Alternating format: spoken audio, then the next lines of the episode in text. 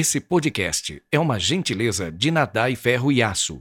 Telefone 012 3832 7124, Ubatuba, São Paulo.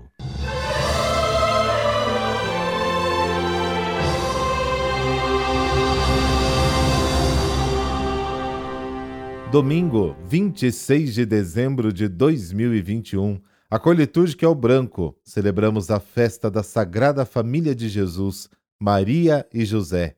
O pensamento de hoje é bem simples, de Dom Bosco, abre aspas, mostra-te sempre alegre, mas que sua alegria seja sincera, fecha aspas.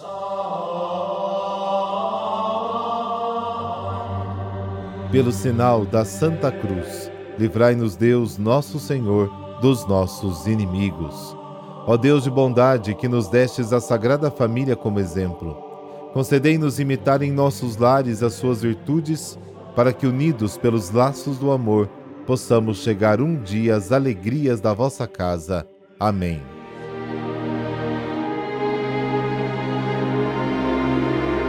Lucas, capítulo 2, versículos de 41 a 52. Os pais de Jesus iam todos os anos a Jerusalém para a festa da Páscoa. Quando ele completou 12 anos, subiram para a festa como de costume. Passados os dias da Páscoa, começaram a viagem de volta, mas o menino Jesus ficou em Jerusalém, sem que seus pais o notassem. Pensando que ele estivesse na caravana, caminharam um dia inteiro. Depois começaram a procurá-lo entre os parentes e conhecidos. Não o tendo encontrado, voltaram para Jerusalém à sua procura. Três dias depois, o encontraram no templo. Estava sentado no meio dos mestres, escutando e fazendo perguntas.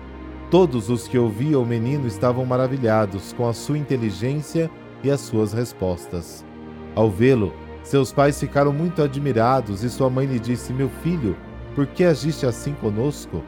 Olha que teu pai e eu estávamos angustiados à tua procura. Jesus respondeu: Por que me procuráveis? Não sabeis que devo estar na casa do meu pai? Eles, porém, não compreenderam as palavras que lhes dissera. Jesus desceu então com os seus pais para Nazaré e era-lhes obediente. Sua mãe, porém, conservava no coração todas essas coisas.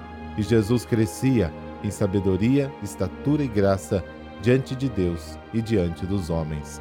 Palavra da salvação. Glória a vós, Senhor.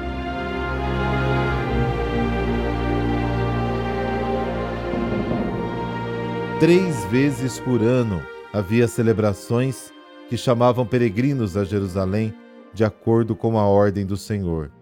Três vezes por ano celebrarás em minha honra, observarás a festa dos pães ázimos, durante sete dias, no mês das espigas, como o fixei. Depois haverá a festa da ceifa, das primícias do seu trabalho, do que semeastes nos campos, e a festa da colheita no fim do ano.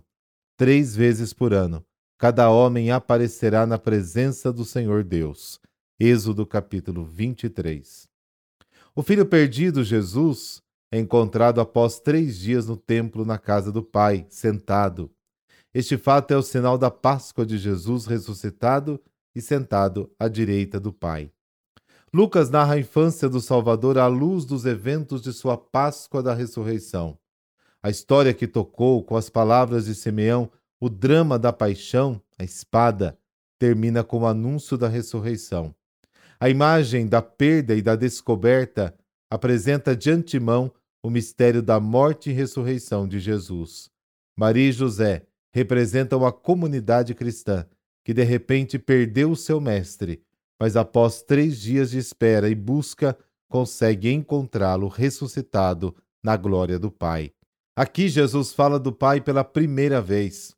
As primeiras e últimas palavras de Jesus, segundo o Evangelho de Lucas, dizem respeito ao Pai. Lucas 2, versículo 49, que é a primeira vez, e Lucas 23, capítulo 46, que é a última vez. A paternidade de Deus é uma inclusão em todo o Evangelho de Jesus, de acordo com Lucas. Jesus deve lidar com as coisas do Pai, estar com o Pai, ouvir o Pai e responder ao que o Pai diz. Não é surpreendente que Maria e José não entendessem suas palavras. O caminho da revelação ainda é longo, Estamos apenas no começo.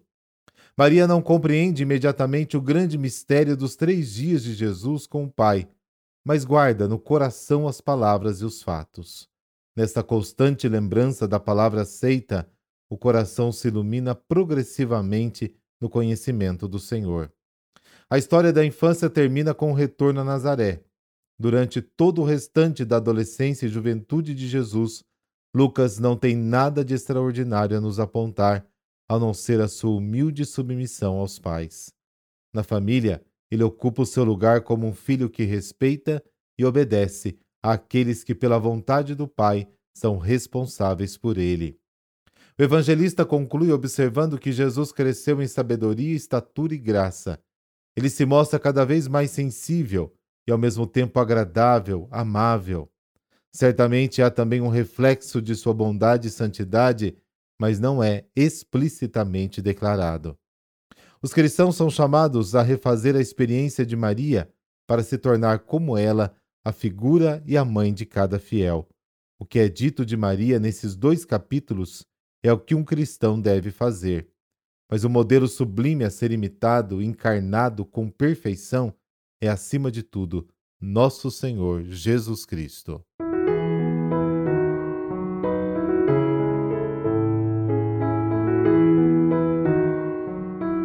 Além da Sagrada Família, hoje também é dia de Santo Estevão, a primeira pessoa que derramou seu sangue testemunhando a fé em Jesus Cristo foi Santo Estevão.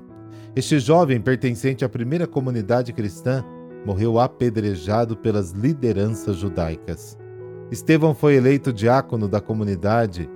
Cabia a ele servir os pobres e as viúvas, recolhendo e distribuindo alimentos. Ele era um verdadeiro ministro da caridade mas não se limitava ao trabalho social de que fora incumbido. Não perdia a chance de divulgar e pregar a palavra de Cristo e o fazia com tanto fervor e zelo que chamou a atenção dos judeus.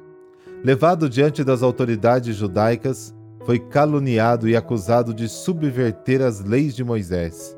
Mas o jovem, inspirado pelo Espírito Santo, relembrou toda a história da salvação, mostrando que não havia blasfemado nem contra Deus, nem contra a lei. As lideranças, porém, ficaram ainda mais iradas e o levaram aos gritos para fora da cidade, apedrejando até a morte. Antes de tombar morto, Estevão repetiu as palavras de Jesus no Calvário, pedindo a Deus perdão para os seus agressores. Entre os acusadores estava o futuro São Paulo. Por intercessão de Santo Estevão e da Sagrada Família de Jesus, Maria e José, dessa bênção de Deus Todo-Poderoso, Pai, Filho, Espírito Santo. Amém. Bom domingo, fique na paz.